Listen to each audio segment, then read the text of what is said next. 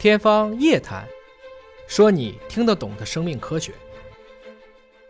这两年也是很多人觉得好像情绪上有很多种的这个情绪问题，甚至我觉得我们应该关心这个老人。就像我刚才跟你讲的，就是生命的残酷在于基因不关心你的死活，基因也不关心您个人活的长短，所以很多时候人到老年呐、他们一样也有我们一样的情感的这个需要，但是呢，经常不能得到满足，而且有时候啊，就一个孝字啊，也压死人呐、就是说，很多这个中国的照顾孩子、照顾老人的这个这个年轻人也是太难了。我觉得关心关心这个老人，因为老人呐、未必是呃阿尔茨海默老年痴呆症，就是呃人类的精神状况，呃我们有什么？你看您刚才讲了很多癌症啊，身体上的病，我们的基因技术啊或者是什么技术都在研究，呃，但是我们的科学能帮助我们的精神更好、更健康吗？这就是脑科学现在的要研究的一个内容。我把刚才这段话我稍微理一理啊。我们是从刚才讲，你前面有阴影，你要回头，背后有光。我刚才溜了眼两眼屏幕，大家就在问怎么找这个光。对对对对对，这个这挺好。其实蛮简单的。我们刚才也都提到了梁晓声先生最近这个大火的这个作品《人世间》啊，不是在于他的制作有多了不起，在于他确实真实。其实我们知道梁晓声先生是因为他讲了四句话，就什么是教养，嗯或者叫什么是文化，根植于内心的修养，无需提醒的自觉，以约束为前提的自由，为他人着想的善良，很了不起。这是看透了，这是世事洞明皆学问，人情练达即文章。我举个很简单的例子啊，我怎么去找光？什么叫无需提醒的自觉？我今天早晨，可能早晨上班前，因为今天事儿非常多，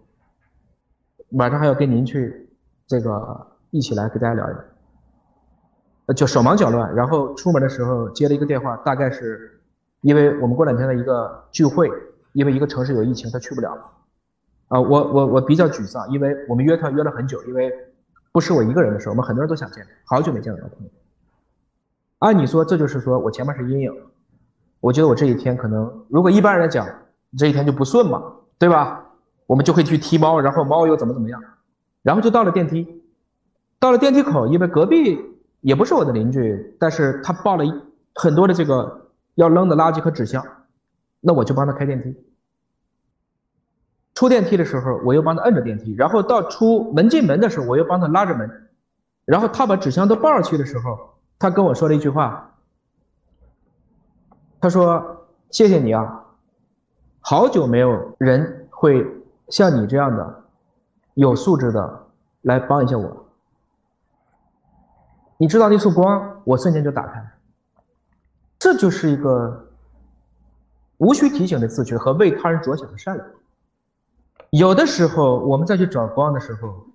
其实你往往是你往越黑暗的地方去找，你越能看见光，因为它的背景更暗。勿以善小而不为呀、嗯大家一直都在觉得，有些网友啊在下面说你们总在讲大道理，其实这些大道理都在这些小事当中。这些小事做多了，积业成裘，聚沙成塔。不经意的这种人间的真善美，就会化聚成一个温暖我们内心的这样的一种流动。所以，每一个中国人，我们现在最缺的不是数理化，也不是简单的文化，要学医学，要学营养学，要学心理学，是要学。我劝很多的年轻人放下手机，少打游戏，少刷短视频，没事看看书，要不就看看我跟窦老师的节目，要不然就去跟家人多去拥抱。你要明白，我们人类是一个群居动物，我们是灵长目当中唯一一个黑白眼球分明的物种。我看您，咱俩今天隔着屏幕呢，但我是看着你屏幕的眼睛，你也是看着我屏幕的眼睛，这是一种心灵的交流，它让我们不会下降的，是我们的共情能力，这是你们主持人最了不起的一个本事，察言观色的能力。如果你都没有这个共情能力，只会对着这种冷冰冰的一个二维的手机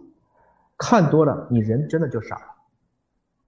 所以把手机的放下去，把这个时间用于跟你周围的人去沟通、交流、陪伴、近距离的接触，去体会这种血浓于水的亲情。